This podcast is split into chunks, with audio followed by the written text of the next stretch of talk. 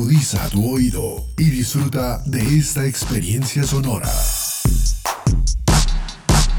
Este es un podcast Unal Radio.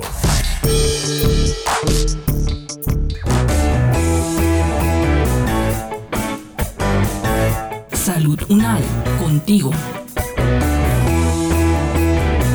Escuchar, aprender y compartir información de calidad sobre bienestar.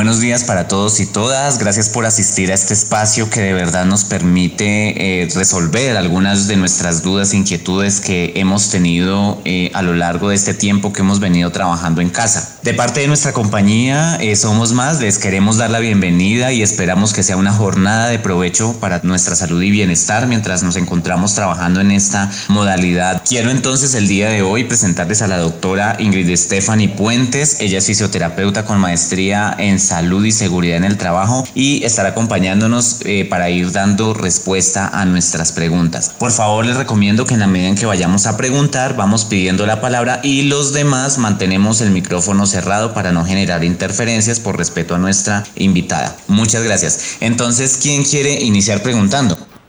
Yo, señor gerente, me presento, soy Luis Caicedo, soy abogado y llevo ya cerca de ocho meses trabajando desde casa. Yo quisiera consultarle a la doctora Ingrid cómo debe ser la iluminación correcta para un ambiente de trabajo en casa. Muy buenos días, gracias por la invitación. Para mí es un placer estar acá y poderles comentar eh, algunos elementos indispensables para el trabajo en casa. Debe asegurar que eh, la iluminación sea óptima, ideal que sea luz natural y que eh, esa luz natural no nos dé de frente a la pantalla. Entonces, la recomendación siempre es que el escritorio en el que estemos o la mesa en la que estemos esté ubicada lateralmente a la ventana para que los rayos de luz no nos entren de forma directa.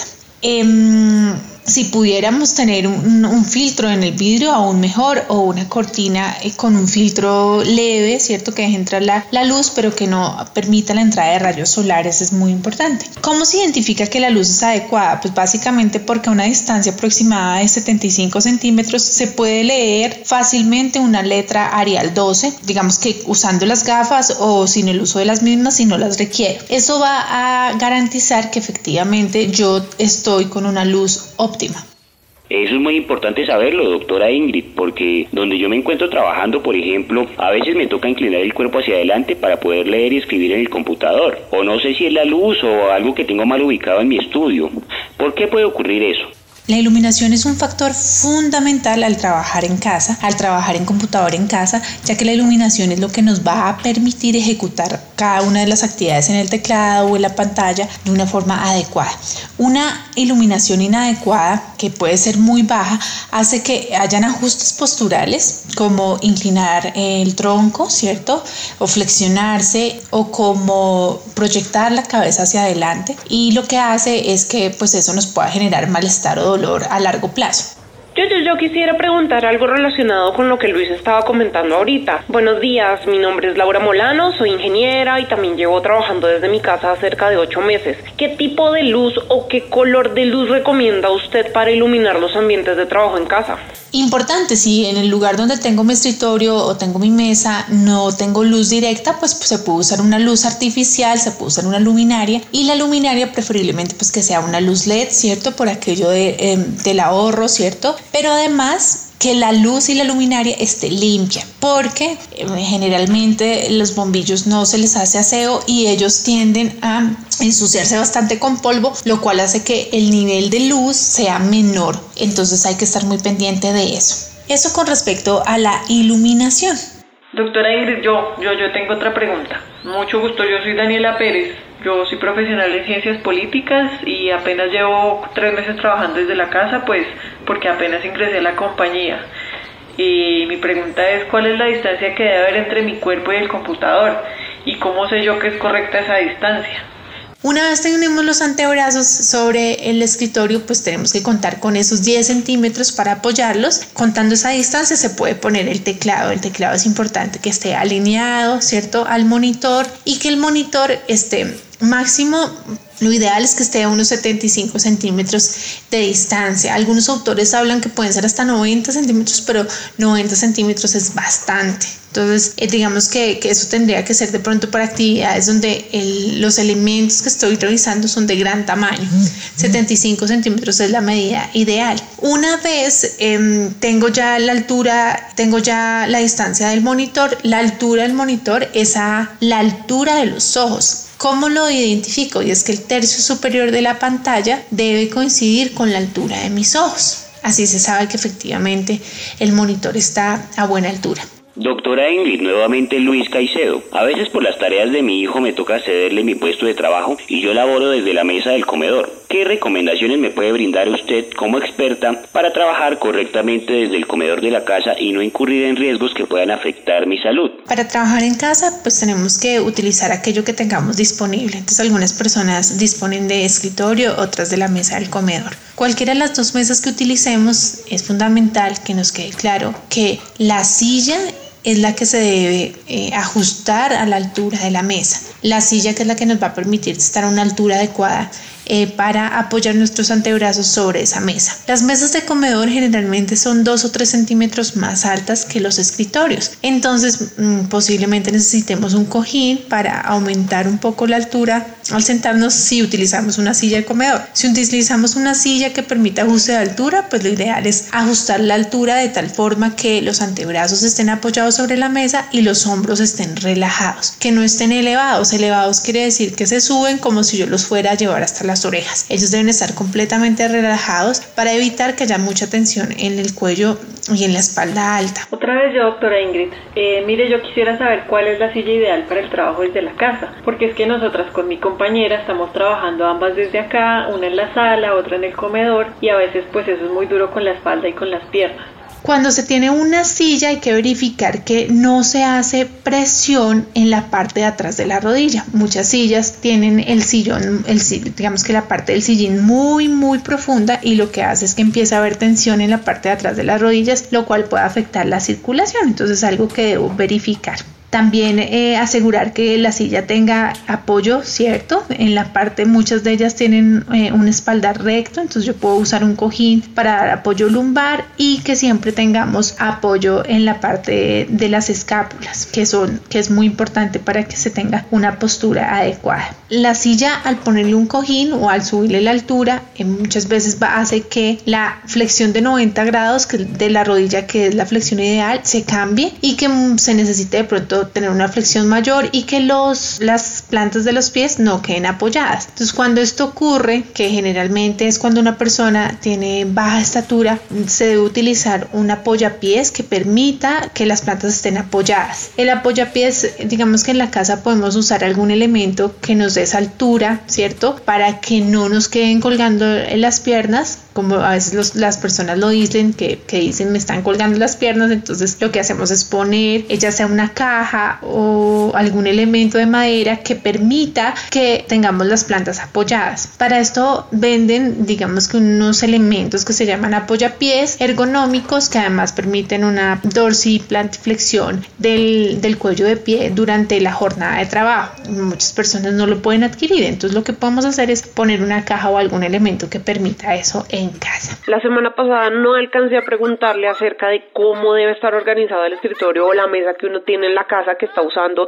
como puesto de trabajo y así evitar distracciones. Importante en el escritorio o en la mesa en que trabajemos que no tengamos muchos elementos sobre ella. ¿Por qué? Porque cada elemento que se pone es un elemento, un elemento que puede ser distractor. Entonces no vamos a poner exceso de papeles, celular, eh, tarro con, con esferos, fotografías, cocedora, eh, perforadora, teléfono, no, solamente vamos a poner lo más importante y aquello muy necesario cerca y poco necesario un poco más alejado. En este momento muchas personas, en especial las mujeres, estamos trabajando y tenemos a los hijos muy cerca de nosotros mientras ellos están estudiando. Entonces hay que ser muy cuidadoso con que no tengamos exceso de distractores sobre la mesa y ser muy juicioso con los tiempos que tengo para estar atento a la pantalla y estar atento al trabajo y estar atento a otro tipo de actividades. Doctora Ingrid, muy buenos días. Soy Darío Camacho del área de contabilidad. Me gustaría que nos recordara cuál debe ser la postura corporal correcta en el puesto de trabajo en casa. Cuando hablamos de la postura adecuada al trabajar, siempre se recomienda que los muslos estén totalmente apoyados sobre la silla, de tal manera que los glúteos estén lo más atrás de la silla, ¿cierto? En el, en el sillín y permita que la pelvis esté en una posición adecuada. Entonces es importante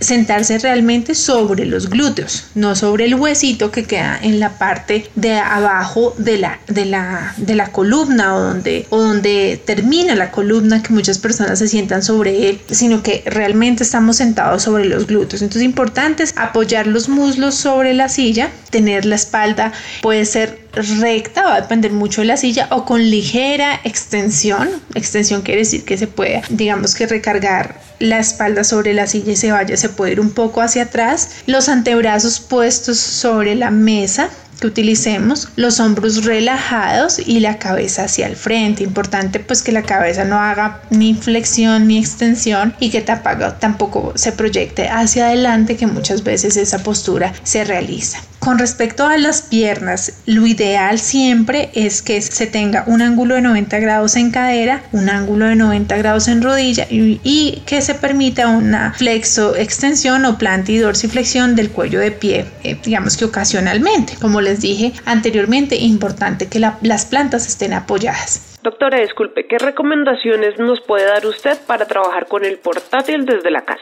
Cuando yo trabajo con portátil es fundamental tener un teclado y un mouse externo y que el portátil se eleve a la altura de los ojos. Trabajar con portátil sin teclado y mouse externo es muy exigente, en especial para el cuello es muy común que las personas que trabajan sobre eh, mesas del comedor con portátil tengan malestar en el cuello y espalda alta. Esto es porque mantienen la cabeza flexionada y porque necesitan que la, musculatura de la espalda alta esté contraída por esta contracción que se, se, mantiene por evitar que la cabeza, digamos que genere una flexión excesiva, entonces los músculos terminan así sobrecargándose. Por lo tanto, se debe conectar teclado, mouse externo y se debe elevar el portátil para que el tercio superior de la pantalla del portátil coincida con la altura de nuestros ojos. Lo ideal es que siempre tengamos una mesa para trabajar. No se vale trabajar en silla, no se vale trabajar en cama, no son espacios óptimos para trabajar porque no se cumplen con esta disposición del cuerpo que va a permitir que yo pueda durar entre 30 minutos a 2 horas en un computador.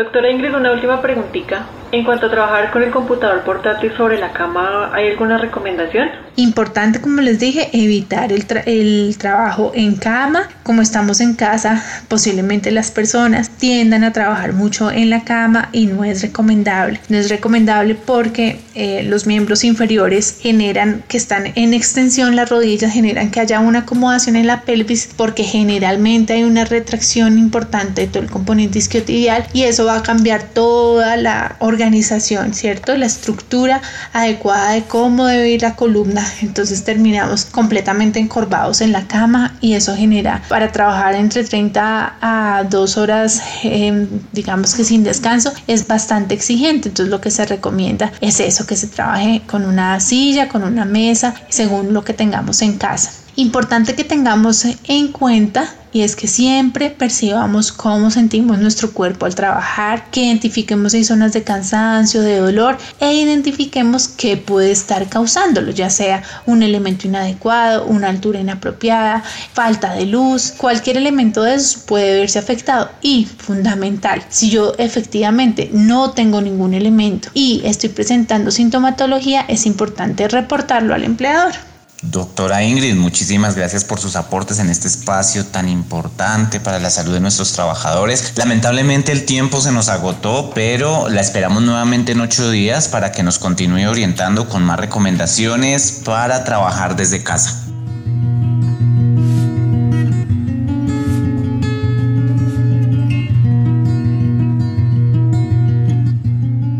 Es el momento de que cada uno desde sus hogares aporten el cuidado de su salud y de su comunidad.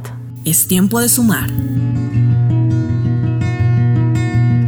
Este podcast contó con la dirección de María Luisa Cárdenas, profesora de la Facultad de Medicina de la Universidad Nacional de Colombia. Coordinación general, María Fernanda Lara Díaz. Investigación y producción periodística, María Camila Riápira, María Camila Gómez y Jaime Méndez. Producción general, Diana Samira Romero. Experta invitada, Ingrid Stephanie Puentes Vega, fisioterapeuta, magíster en seguridad y salud en el trabajo, con la actuación de Jaime Méndez, Santiago Gómez Lugo, Joana Galvis, Alejandro Villate y María Camila Gómez. Producción sonora, Edgar Huasca.